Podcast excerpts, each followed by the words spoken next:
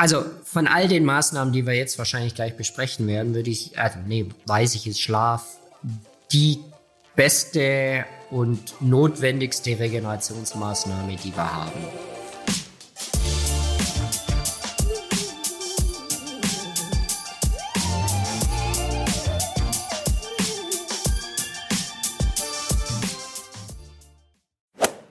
Hi, hier ist Elliot aus der Achilles Running Redaktion und ich weiß nicht, wie es euch geht, aber ich tue mich manchmal schwer damit, nicht immer nur zu laufen, sondern auch mal Regenerationspausen einzulegen. Dabei können wir nur mit der richtigen Regeneration unsere Leistung aufrechterhalten oder steigern.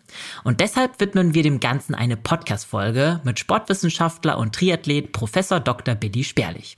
Wir prüfen gemeinsam die bekanntesten oder auch trendigsten Regenerationstechniken, die so empfohlen werden. Also zum Beispiel die bekannten wie Ernährung und Schlaf, aber auch Massagen, Eisbaden, Saunieren oder Stretching. Billy verrät uns, was davon eigentlich was bringt und welche Empfehlungen keine wissenschaftlich erwiesene Wirkung zeigen. Ich verspreche euch, da sind ein paar Überraschungen dabei. Außerdem knöpfen wir uns den Mythos des Superkompensationsprinzips vor. Ob da wirklich was dran ist, erfahrt ihr gleich. Viel Spaß mit dem ersten Teil dieser Podcast-Folge. Hi Bailey, willkommen zurück im Podcast. Hi, schön, dass ich da bin. Vielen Dank für die Einladung. Ja, freut mich, dass wir heute wieder miteinander sprechen. Du warst ja letztes Mal schon mal bei uns im Podcast und hast uns super wertvolle Infos zum Thema Wearables gegeben, insbesondere der Laufuhr. Und deshalb umso cooler, dass wir dich jetzt heute wieder als Experten an Bord haben zum Thema Regeneration. ja, de, ja, das Thema äh, ist ja so ein bisschen auch miteinander verknüpft. Also viele tragen ja auch Wearables, um so ein bisschen auch Belastung, Überlastung, Erholung und so weiter so ein bisschen zu messen. Ne? Also so weit entfernt sind diese beiden Themen eigentlich gar nicht voneinander.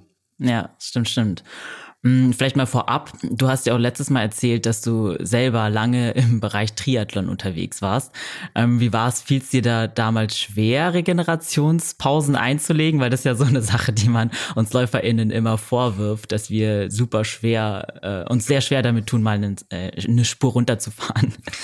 Ja, äh, absolut. Also meine, sage ich jetzt mal so, Hochphase war tatsächlich so erstes, zweites, drittes Semester Sportstudium. Äh, und da kommen dann viele Dinge zusammen. Das ist so ein bisschen dann, du selber möchtest dich weiterentwickeln in deiner Sportart, hast dann aber im Studium noch weitere Sportarten. Und zu meiner Zeit war die Praxis wirklich, ich sag mal so, immer noch hoch, ähm, also ein großer Teil einfach vom Studium. Das ist ja mittlerweile nicht mehr ganz so.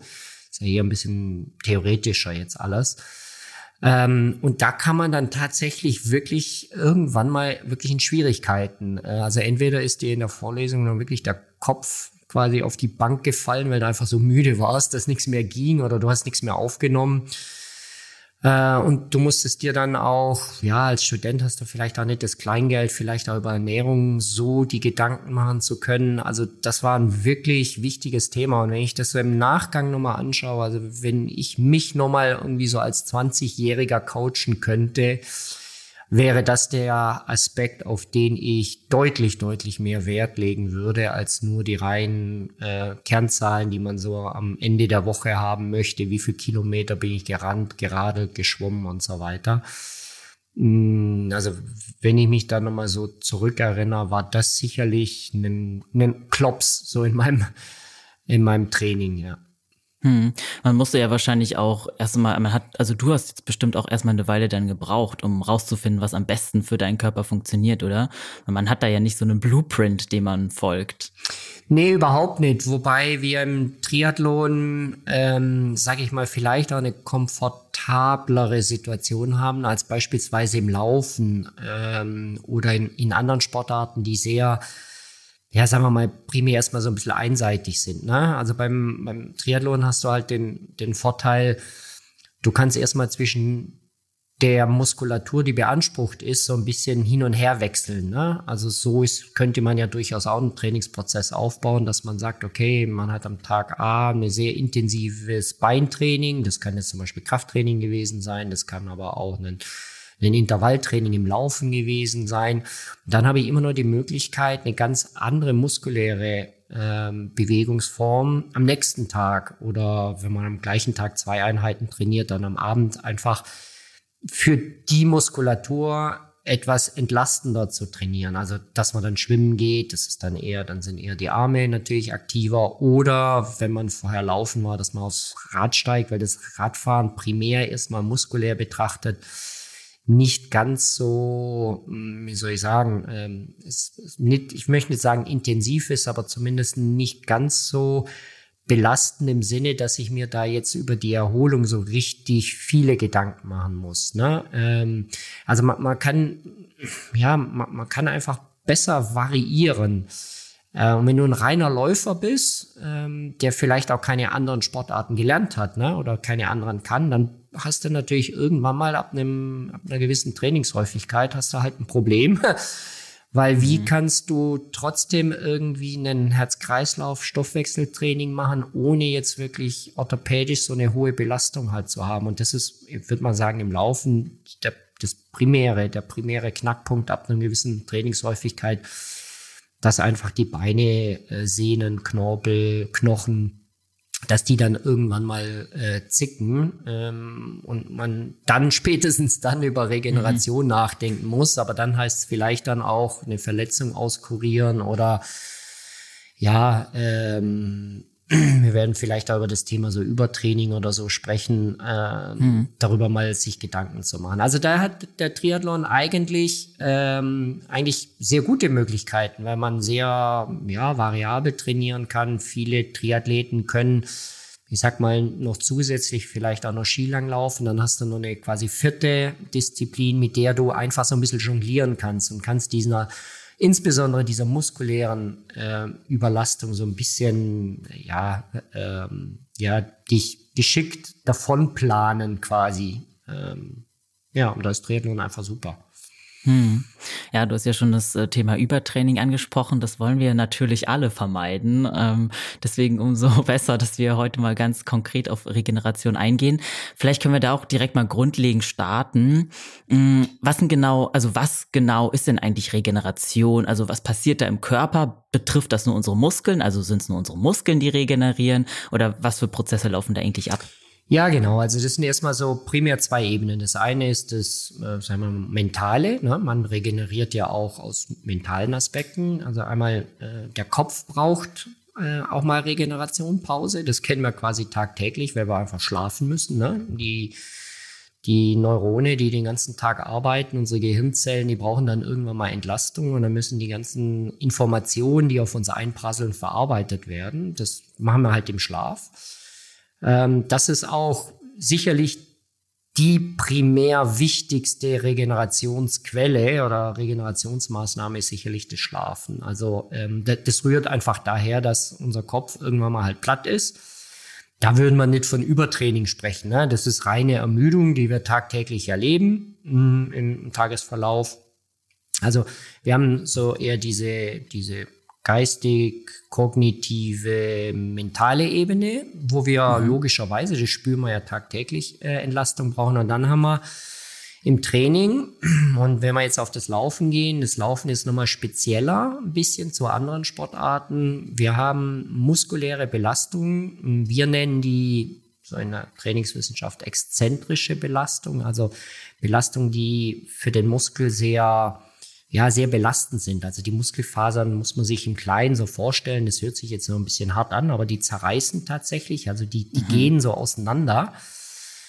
Ähm, das sind kleinste wirkliche Verletzungen, so Mini-Verletzungen, die man da hat. Äh, wenn man es ein bisschen übertreibt, dann spürt man das als Muskelkater. Wenn man, sage ich jetzt mal, schon so zwei, drei äh, Trainingseinheiten pro Woche macht, das schon über Wochen hinweg, dann spürt man so einen Muskelkater gar nicht. Aber man merkt, die Muskulatur ist so ein bisschen platt, die ist müde. Und im kleinsten ist genau das, was da dann passiert. Und äh, diese Zellen wollen halt repariert werden. Da gibt's unterschiedliche Systeme im Körper, die das für uns äh, übernehmen.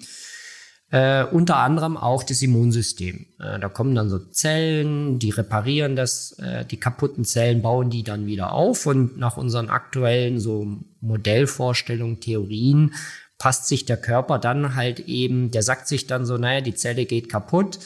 Das ist erstmal strukturell erstmal ungünstig für mich. Also baue ich die Zelle, äh, die Muskelzellen so auf, dass wenn das gleiche Training normal passiert, mir eben diese Verletzung minimiert wird. Und dadurch werden die ein bisschen robuster, die werden ein bisschen auch in den Eigenschaften verändern, äh, die Zellen sich. Und das ist das, was wir eigentlich, sagen wir, in so einem Trainingsprozess tatsächlich wollen. Jetzt ist es so, äh, wir brauchen natürlich irgendwie eine geschickte Verteilung von Belastung. Also wir müssen die Muskelfaser trainieren, also nicht nur die Muskelfaser, ne, da gehören auch äh, äh, Sehnengewebe, Knorpel, Knochen, all diese Systeme wollen trainiert werden, Hormonsystem und, und, und. Und die brauchen halt für diese, wir nennen die so Reparaturmechanismen oder Repairmechanismen, brauchen die halt auch Entlastungsphasen, wo dann frisches Gewebe rantransportiert wird und auftransportiert wird, altes abtransportiert wird.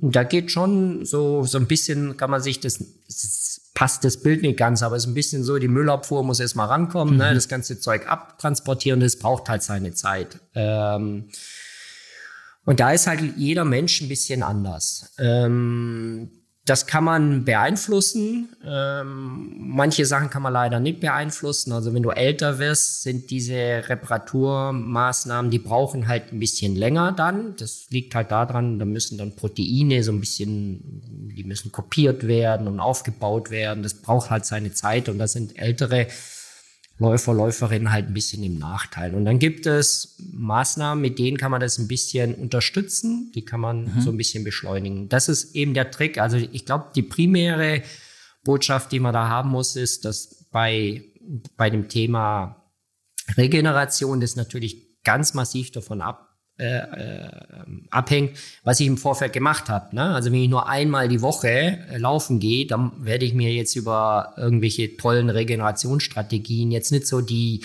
Gedanken machen müssen. Wenn ich dann aber so in diesem Bereich so ab drei bis vier Trainingseinheiten pro Woche, ne? Da wird's dann schon mal so ein bisschen interessanter, weil manche Strukturen brauchen halt und manche Trainingsformen brauchen länger, als die, ja, sagen wir mal, üblichen 24 Stunden. Die brauchen dann schon 48 Stunden oder 72 Stunden, bis sich, äh, bis sich manches Gewebe dann so einigermaßen regeneriert hat. Und jetzt kann man sich überlegen, drei Trainingseinheiten, wenn dann manche Strukturen im Körper 48, 72 Stunden brauchen, dann komme ich irgendwann mal vielleicht auch in so einen Regenerationsdefizit rein. Und spätestens mhm. bei vier, fünf Trainingseinheiten pro Woche muss ich zumindest mal so ein bisschen unter, ähm, unterstützen oder mir Gedanken auch machen darüber, was mache ich eigentlich jetzt abseits ähm, meiner Trainingseinheit, wie kann ich den Körper und auch meinen mein Kopf äh, unterstützen, um einfach wieder einigermaßen dann wieder fit zu sein für die nächste Trainingseinheit. Ähm, du hast ja jetzt davon gesprochen, dass manche ähm, Einheiten den Körper stärker belasten und vielleicht eher eine Regeneration mhm. dann auch erfordern als andere. Kann man da so pauschal sagen, ob jetzt zum Beispiel ein Long Run oder Intervalle äh, eher Regeneration brauchen oder ist es eigentlich sehr abhängig dann nochmal von Dauer und Intensität? Ja, genau. Also beides spielt da eine Rolle. Ne? Also das sicherlich belastendste äh, Training, also muskulär belastendste ist alles, was exzentrisch äh, primär erstmal ist. Also das als allererstes. Das heißt, wenn man so ein Trailrunner ist, ne, immer hoch, runter, hoch, runter rennt, ähm, eventuell auch ein bisschen flotter mal bergab rennt, das ist was, wo die Muskulatur einerseits bei jedem Schritt, die spannt an, ne, die kontrahiert, aber gleichzeitig wird die auseinandergezogen. Und jetzt kann man sich vorstellen, wenn du so einen so einen, ähm, ja, so einen kontrakten Muskel hast, der auseinandergezogen wird, dann, dann, dann zerreißen so diese kleinen Proteinstrukturen. Ähm, also das ist das eine. Das braucht definitiv längere Zeit, äh, um sich da davon zu erholen. Und bei gerade bei so bei Bergabrennen, hm, da spielt auch der Knorpel, der mag das ähm, auch nur bis zu einer gewissen Menge oder Dauer. Hm. Und auch der Sehnenapparat. Ähm, also äh, gerade so Sehne, Knorpel, die brauchen schon deutlich länger als jetzt so Stoffwechsel. Ne? Also so ein Long Run, wenn ich mich da so richtig entleert habe, ne? so einen richtigen Hungerast, ähm, so Kohlenhydratspeicher, je nachdem, nach den Modellierungen und den Berechnungen, ähm, das kann so 24, 48 Stunden schon durchaus auch mal brauchen. Aber das mhm. ist nicht so dramatisch, weil das kriege ich mit einer guten Ernährung, vor allem einer zeitgerechten, frühzeitigen Ernährung im Anschluss an so einen Long Run, kriege ich das eigentlich ganz gut hin. Ich sage immer, das, was du, also das, was ungewohnt ist, ähm, ungewohnt zu dem, was ich vielleicht die zwei, drei, vier Wochen vorher gemacht habe, das führt meistens dazu, dass ich wahrscheinlich mir ein bisschen mehr Gedanken machen muss über die, die Regeneration oder ich das definitiv als ermüdend oder belastend spüren würde. Also ein Beispiel, wenn ich halt immer irgendwie gewohnt bin, 45 Minuten zu laufen oder eine Stunde, vielleicht dreimal die Woche und dann komme ich mal auf die Idee, tolles Wetter, ich fühle mich super und mache einen Long Run. Ne? Also ich, ich mache das überdurchschnittlich lange, vielleicht deutlich über eine Stunde hinweg, dann werde ich diese Trainingseinheit durchaus dann am Abend, am nächsten Morgen, werde ich das wahrscheinlich spüren. So. Und dann würde man ja von der Logik her sich ja auch schon mal über die Regeneration Gedanken machen. Also macht es ja. dann wiederum Sinn, dann in seiner Zeittaktung zu bleiben oder gibt man sich nochmal einen Tag mehr Zeit? Ähm, also alles, was ungewohnt ist. Und da kann natürlich die Intensität äh, ungewohnt sein, wenn ich einfach Intervalltraining nicht gewohnt bin und gehe das erste Mal auf die Bahn. Äh, allein schon von schönen Waldboden auf die Bahn zu gehen, kann schon hm. belastend sein.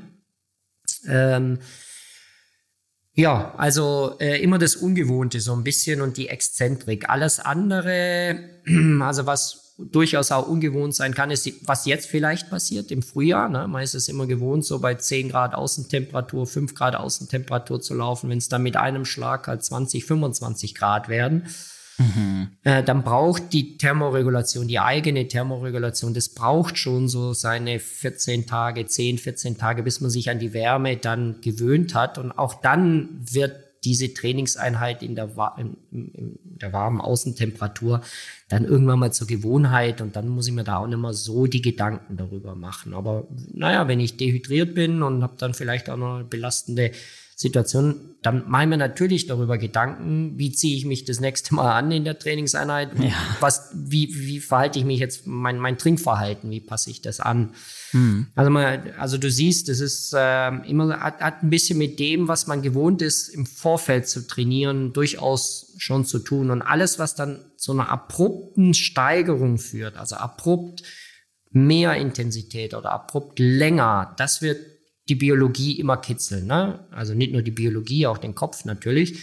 Kitzeln dahingehend halt stressen. Ne? Und ähm, einmal so einen Stress ist vielleicht dann gut verkraftbar, vielleicht auch mal zweimal, aber wenn es dann halt wirklich kondensiert kommt, viel hintereinander die Trainingseinheiten, ungewohnt viel, was man zum Beispiel, wenn man jetzt ähm, ja, ich, ich zum Beispiel, ich fliege jetzt am Samstag für ein paar Tage in die Sonne ähm, nach Spanien. Da werde ich sicherlich deutlich mehr laufen als das, was ich jetzt, mhm.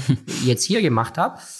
Und da habe ich aber halt mehrere Vor- und Nachteile. Ne? Da werde ich mir über die Regeneration natürlich Gedanken machen, aber ich kann natürlich in so einer Urlaubssituation natürlich auch viel, viel besser regenerieren, weil ich diese mhm. ganzen Alltagsbelastungen halt nicht habe. Stimmt. Ähm, also vielleicht sind da dann auch die die regenerativen Möglichkeiten, die man da dann hat, dann schon nochmal eine Ecke besser. Mhm. Ja, mega spannend, was da alles so mit reinfließt.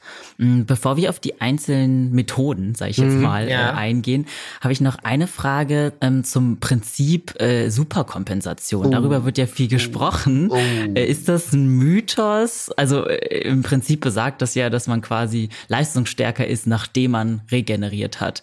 Äh, ist das ja, stimmt das so oder kann man das so sagen? Ja, genau. Also zur, zur Superkompensation, das ist leider so zu so einem generellen Modell geworden. Also überall, wenn man irgendwie Sport studiert oder ein Trainingsbuch aufmacht oder einen Blog liest, dann kommt irgendwie immer dieses Bild dieser Superkompensation. Ne? Also ja. das ist quasi so eine Sinuskurve. Ja ähm, die eigentlich ganz, ganz, ganz ursprünglich wurde die gebaut oder nicht gebaut, die wurde identifiziert ähm, an, an, an Muskelfasern. Ähm, Norwe ähm, nicht norwegisch, Entschuldigung, äh, schwedisch, dänisch, skandinavisch, sagen wir mal skandinavische Kollegen.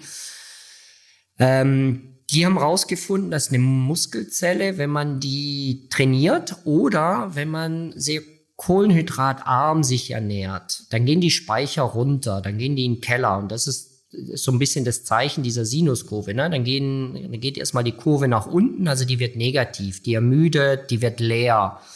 Und dann hat man festgestellt, dass wenn man dann mit dem Training aufhört oder mit seiner Diät aufhört und sich dann kohlenhydratreich ja, ernährt oder erstmal kohlenhydratreich ernährt, dann füllen die Speicher sich auf Aber, und die haben den Effekt, deswegen machen viele ähm, Marathonis ja auch gerne Pasta-Party, ne, so am, ja. am Freitag. Das ist genau dieser, dieser Effekt, dieser Superkompensation. Und dann ist aber der Effekt so, dass der Körper ein bisschen die Speicher erhöht. Das ist jetzt nicht so, dass ich dann auf einmal den Marathon irgendwie eine Viertelstunde schneller rennen könnte, aber zumindest ein bisschen mehr als das, was ich im Vorfeld an Speicher halt hatte. Und wenn ich dann mich normal weiter ernähre, dann irgendwann mal geht es wieder zurück in, in den ursprünglichen Zustand. Und dieses Modell wurde quasi so als, ja, als generelles Modell von Trainingsanpassung äh, genommen. Aber jetzt nimm mir jetzt als Beispiel, ne? du bist jetzt ein besser trainierter Läufer, Läuferin, hast schon viele Trainingseinheiten da funktioniert dieses Modell dann immer. Du hast dann viele Trainingseinheiten, die wirken dann eher erhaltend. Ähm, die sind vielleicht auch gar nicht so super ermüdend. Und ähm, da musst du schon viele, viele Trainingsreize aneinander setzen, um dann weiter, sag ich mal, in deinen äh, Wettkampfzeiten dich halt zu verbessern. Also das ist das eine Problem, also dass es nicht so generalisiert ist. Und dann hat das weitere Problem ist halt, es hat so ein bisschen eine Dosis-Wirkungs- Beziehung. Ne? Also ähm, es ist, wenn das jetzt eine Sinuskurve wäre, könnte man hm. mathematisch zum Zeitpunkt X sagen, was zum Zeitpunkt Y passiert. Stimmt. Das wäre ja mega toll, weil dann könnte ich dir jetzt genau sagen, wenn du X machst, also wenn du so trainierst, müsste Y passieren. Und wie wir alle wissen, das funktioniert selbst im ja. Top-Bereich nicht, ähm, ist unmöglich. Also so diese Vorhersagbarkeit ist de facto unmöglich. Und Mhm. Ähm, auch das Superkompensationsmodell hat leider genau zum Thema Regeneration auch die Problematik, weil Kohlenhydrate, da kennt man mittlerweile ziemlich gut so die Zeitachsen. Aber es gibt andere Bereiche, wie zum Beispiel die Sehne oder Sehnenstrukturen. Das ist ein ganz stoffwechselträges Organ. Das, das braucht echt seine Zeit und das braucht vor allem auch nochmal einen anderen Impuls. Die Sehne mag eigentlich sehr hohe Belastungen. Ähm, also gerade wenn man so Krafttrainingsstudien nimmt, bis die Sehne sich morphologisch, also strukturell anpasst, ähm, da musst du schon mit richtig ähm, ordentlich mit äh, Masse drauf, also mit Kilogramm äh, drauf gehen, dass die Sehne sich da so ein bisschen anpasst. Und Knochen haben auch wiederum andere Regenerationszeiten, Anpassungszeiten und dadurch merkt man schon, dieses Superkompensationsmodell ist ziemlich ähm, ist ein bisschen arg, arg vereinfacht und erklärt auch viele Dinge, wie zum Beispiel Übertraining nur bedingt. Ähm, ja, auch so individuelle Anpassungen. Ne? Nicht jeder reagiert gleich auf Training und auf Erholung. Ähm, also ist es ja vielleicht für den Rookie so im Bereich Sportwissenschaft vielleicht ganz interessant, aber äh, es hat schon auch hinten raus Macken, weil wenn wir in dem, in dieser vereinfachten Denke denken, und Biologie ist leider halt nicht linear oder vor allem auch nicht in so einer Sinuskurve, das ja. ist schon ziemlich, das ist dann ab einem gewissen Punkt auch vielleicht auch ziemlich unlogisch manchmal, einfach weil wir es nicht messen können. Und ähm, viele Dinge also wenn wir nur so denken würden in der Wissenschaft, hätten wir ein Riesenproblem, weil wir einfach viele Phänomene einfach nicht erklären können und sowieso nicht mit dem Superkompensationsmodell. Okay. Ja, dann gehen wir mal wieder zurück in die Praxis am besten. Äh, ich habe ja ein bisschen recherchiert, was so die, die bekanntesten, auch vielleicht die trendigsten Regenerationstechniken sind ähm, und würde die gerne mal mit dir durchgehen. Ähm, gerade hast du ja schon Schlaf und Ernährung angesprochen. Vielleicht fangen wir gleich mal mit dem Schlaf an. Wie groß ist die Rolle, die der Schlaf spielt in unserer Regenerationsphase, beziehungsweise in unserer Regeneration allgemein? Und vielleicht hast du da auch dann mal gleich so einen Hinweis, wie viel Schlaf wir brauchen, um mm, äh, ja, genau. komplett zu regenerieren.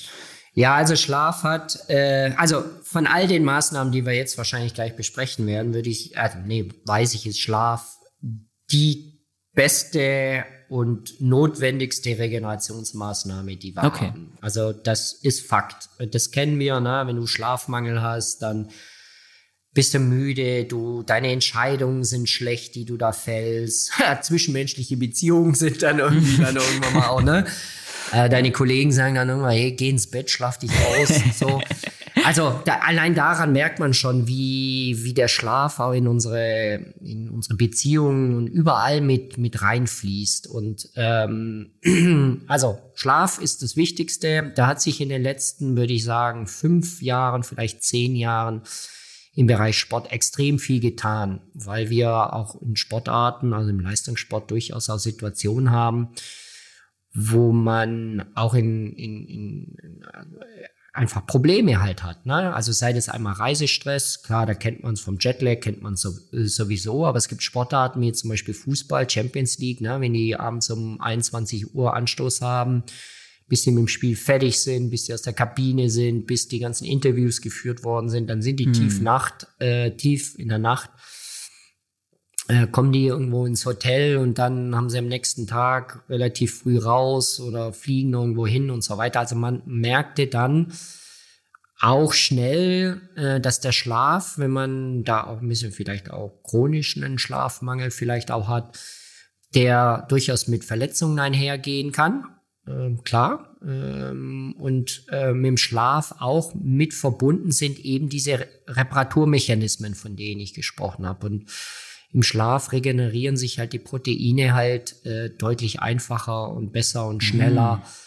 Ähm, das, das Nervensystem äh, regeneriert sich und klar, kann man sich vorstellen, ne? wenn du am nächsten Tag müde irgendwie joggen gehst, dann ja, stolperst du vielleicht halt schneller über die Wurzel ja, oder äh, hast einen Verkehrsunfall oder keine Ahnung. Also Schlaf ist einfach ähm, der wichtigste Faktor. Was wir jetzt so ein bisschen auch identifizieren, sind so Schlafdauern.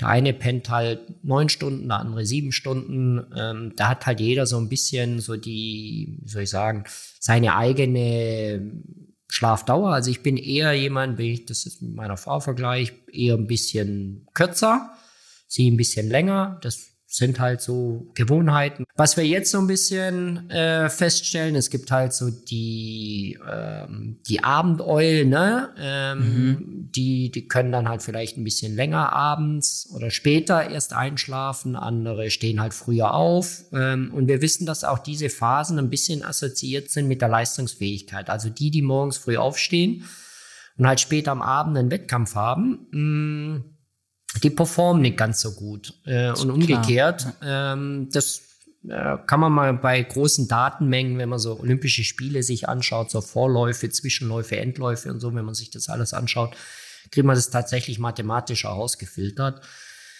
Ähm, auch das haben wir jetzt mittlerweile so ein bisschen ähm, rausgefunden. Dann ähm, gibt's die, die einfache Möglichkeit Nickerchen. Ne? Da kann ich dann so ein bisschen, dann auch so ähm, im, im Tagesrhythmus hat man auch nochmal so ein Tief, meistens so früher Nachmittag. Ja, das kenne ich. Äh, ja, genau. Und äh, warum soll man sich da irgendwie jetzt, klar, wenn der Arbeitgeber das anders sieht, ne? aber prinzipiell, dein Körper schreit nach Schlaf, also äh, ist die erste Regel, dann gib ihm den Schlaf. Da sind wir jetzt so ein bisschen, macht man eher die fünf Minuten Nickerchen, zehn Minuten äh, äh oder längere.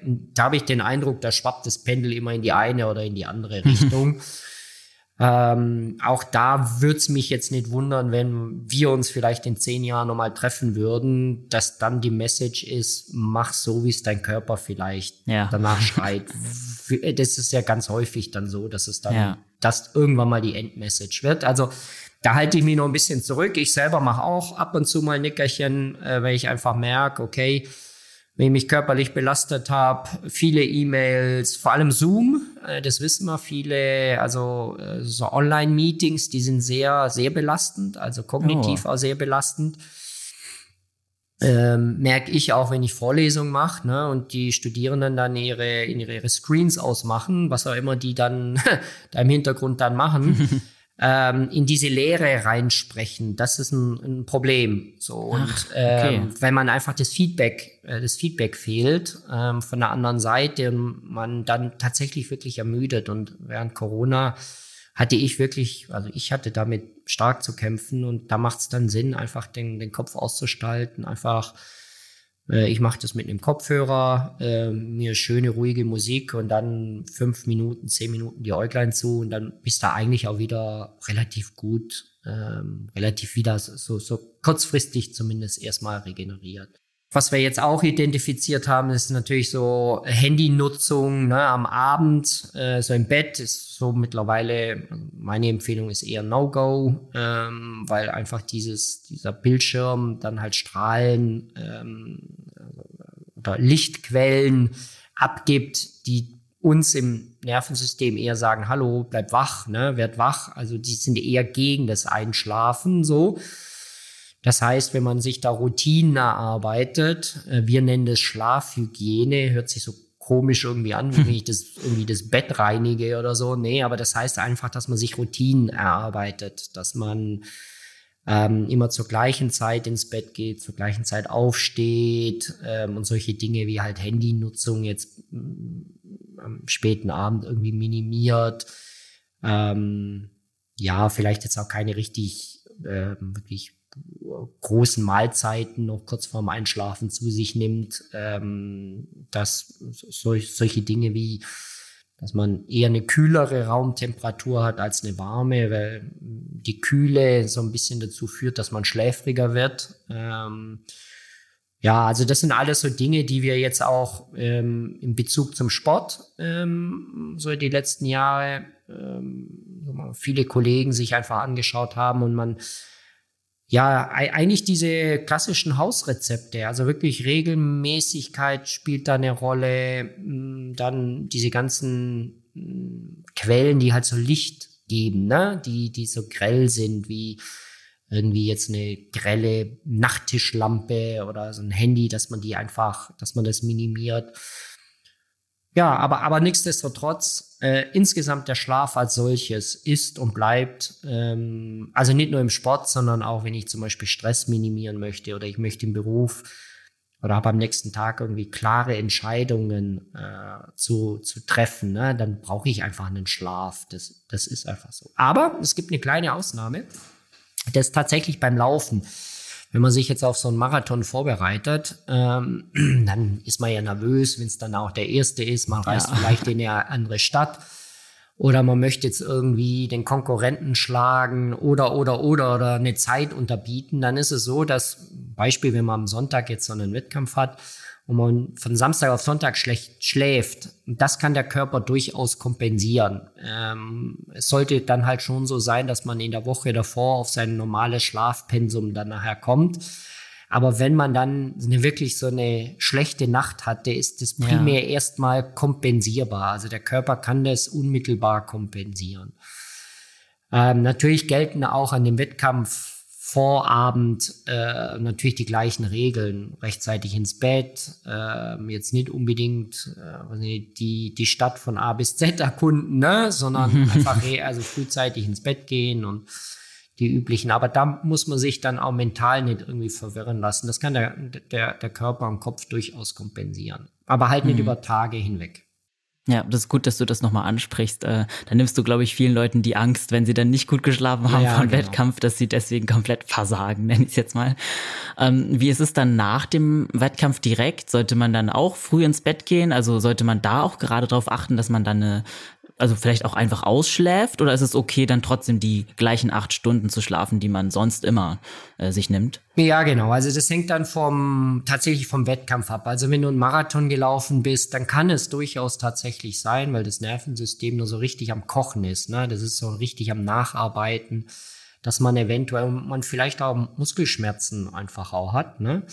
Äh, vielleicht dann auch noch, noch zusätzlich einen Reisestress hat, weil man dann eben, bring jetzt ein Beispiel, du läufst in Hamburg den Marathon und musst dann irgendwie nach Süddeutschland fahren, dann hast du halt nochmal den Reisestress obendrauf, wenn du dir den Luxus nicht gönnen kannst, irgendwie von Sonntag auf Montag noch irgendwie in Hamburg zu übernachten ähm, dann kann es durchaus sein, dass man an dem Abend halt auch schlecht schläft. Ne? Ähm, das ist durchaus möglich. Also, dass man später einschläft, immer wieder aufwacht. Ähm, das sollte sich dann aber in den Nächten dann darauf, sollte sich das dann schon einpendeln, dann mit der Zeit.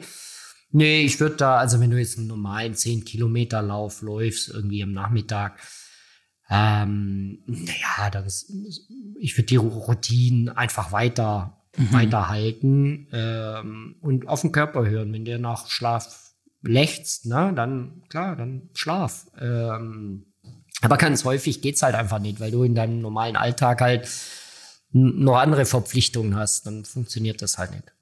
Mhm, okay. Dann lass uns mal zum Thema Ernährung gehen. Das hast du ja auch schon angesprochen. Äh, spielt ja wahrscheinlich auch eine sehr, sehr große Rolle. Und da habe ich gleich mal die erste Frage, wenn man das überhaupt so beantworten kann. Was ist denn wichtiger, die Kohlenhydrate oder die Proteine frisch, also neu aufzufüllen, um schneller zu regenerieren? Oh je, das ist äh, ähm, ein Thema für sich. Das ist schon fast eine Religion. Also das, was ich jetzt sage. Da werden dann äh, direkt 20 Gegenkommentare kommen, weil ähm, bei der Ernährung ist es halt so, man hat primär selber, wenn man 30 Jahre alt ist, ja 30 Jahre Erfahrung mit dem, was man so zu sich genommen hat. Ne? Wenn man dann auch noch einen, einen Bias hat, also so ein bisschen in die Richtung tendiert, ähm, die schon fast so sagen wir mal, religiöse Züge hat, ähm, dann wird es sehr schwierig sein, andere Ansichten oder andere Meinungen ähm, so ein bisschen ja, aufzunehmen. Also bleiben wir bei dem, nehmen wir mal so ein einfaches Beispiel. Du läufst einen 10-Kilometer-Lauf, ne? Es war waren 25 Grad Außentemperatur und du hast dich zumindest, sage ich mal, verausgabt. Ne? Du kommst ins Ziel und bist erstmal platt, so. Dann die erste, sagen wir mal, Ernährungsmaßnahme, du, die du sicherlich machen äh, würdest, ist einfach trinken. Ne? Du, ja. du nimmst, äh, du bist dehydriert, du nimmst erstmal Flüssigkeit zu dir. Und da hast du ja die Bandbreite von bis. Das muss jetzt nicht unbedingt die Cola sein, ne? Äh, ich möchte jetzt keine Schleichwerbung machen, aber mhm. Ähm, aber das kann durchaus, wenn du äh, richtig platt äh, bist und dich verausgabt hast, durchaus eine schnelle Möglichkeit sein, zumindest wieder mal äh, den, den Blutzucker zu regulieren, ähm, Energie im, im, im, Körper zu haben und das, das aufzugreifen. Das ist durchaus eine gute, gute und probate Möglichkeit. Das kann auch eine Apfelsaftscholle sein. Ähm, das kann aber auch ein ISO-Drink sein oder ganz häufig gibt's diese super süßen Tees. Ich weiß nicht, ob du die kennst. Das sind so ja, diese ja. Instant-Tees, die es dann ja, so bei Wettkämpfen gibt. Auch das kann eine Möglichkeit sein.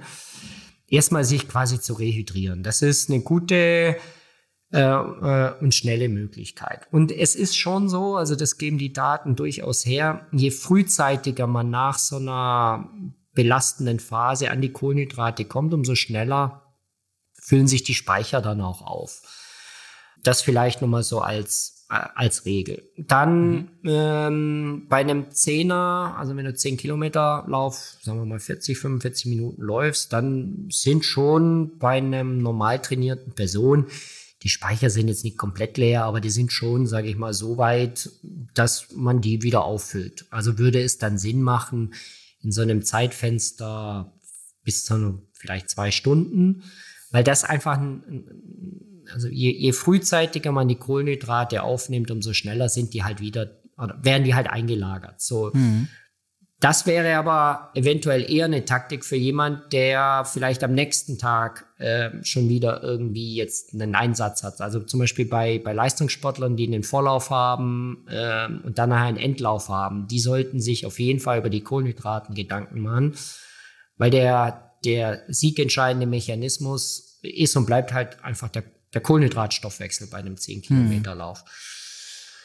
Ähm, ja, und dann würde ich das äh, letzten Endes meine Empfehlung abhängig machen von dem, was du im Vorfeld eh ohnehin so an Ernährungsstrategie zu dir nimmst. Ähm, die Verteilung Kohlenhydrate, Proteine, da ist ja jeder auch immer ein bisschen anders. Die Proteine haben halt nachher den Vorteil, man hat halt so ein bisschen eher ein Sättigungsgefühl. Ne? Wenn, wenn ich jetzt auf die reinen die Nach-Pasta-Party quasi gehe, kann es durchaus sein, dass man dann halt schneller auch wieder Hunger kriegt. Ähm, deswegen würde ich die ohnehin immer in Kombination zu mir nehmen. Aber ich werde jetzt nicht irgendwie sagen können und wollen, wie viel Prozent von dem und von dem, das wäre, das funktioniert nicht. Hm. Ähm, also Timing spielt eine Rolle zeit, zeitlich nah an den, an den Lauf und die Rehydrierung. Das sind sicherlich die zwei, ähm, zwei Mechanismen, die ich jetzt so im Kontext Laufen favorisieren würde. Das würde ich übrigens zu jeder Trainingseinheit machen. Problematischer wird's, wenn ich dann noch sowas gehört habe wie so, so, so intermittierendes Fasten, das machen ja dann auch nochmal so äh, Personen ja. und ähm, da wird's dann so ein bisschen kritischer. Wenn du dann zwei, drei Laufeinheiten pro Woche machst, hm, ist das erstmal alles irgendwie kompensierbar. Ähm, schwieriger wird's dann, wenn ich so bei fünf, sechs Einheiten bin und ich das intermittierende Fasten dann machen möchte, um beispielsweise vielleicht nur das letzte Kilo zu verlieren. Ne? So, ähm, da äh, ich halte mich zurück. Ähm, was ist hier, ja, weil die Daten von bis sind und intermittierendes ja, Fasten verstehe. ist auch ähm, ist auch tatsächlich nicht je, also wenn wir jetzt darüber sprechen, dann hast du zum intermittierenden Fasten vielleicht eine Vorstellung, ich habe eine und letzten Endes ist es eventuell nicht das gleiche. Das ist auch so wie das Thema nüchtern laufen. Ne? Nüchtern laufen heißt ja nicht, dass ich morgens kein Frühstück zu mir nehme, sondern wenn ich es wirklich nüchtern machen möchte, dann muss ich mir auch Gedanken machen, was ich am Vorabend noch zu mir nehme oder vielleicht auch nicht zu mir nehme. Also ähm, da unterhalten wir uns manchmal auch nicht so hundertprozentig auf der gleichen Augenhöhe. Also da würde ich jetzt erstmal, erstmal keinen, soll ich sagen, ja, da würde ich jetzt keine Empfehlung geben. Aber mhm. bei der Ernährung ist und bleibt eben eine ausgewogene, in alle Richtungen ausgewogene Ernährung mit Kohlenhydraten und Proteinen. Da ist man primär erstmal nicht falsch. Hm. Es wird ja dann manchmal auch empfohlen, zum Beispiel Magnesium einzunehmen. Aber wenn wir ganz hm. kurz das Thema hm. Nahrungsergänzungsmittel hm. anschneiden wollen, das ist natürlich nochmal ein Riesenthema und ein. Fass, was wir da aufmachen. Aber vielleicht kann man ja grob auch mal ein bisschen drüber sprechen. Ähm, können wir unsere Regeneration allgemein aber dadurch beschleunigen, dass wir bestimmte Nahrungsergänzungsmittel nehmen? So, an dieser spannenden Stelle machen wir einen Cut und die Antwort auf meine Frage hört ihr dann nächste Woche im zweiten Teil dieser Podcast-Folge. Da klären wir auch, ob Eisbaden oder Saunagänge effektiver sind und ob uns nun Warm-ups oder doch Cooldowns mehr bei der Regeneration helfen. Bis zur nächsten Folge, bleibt gesund und keep on running.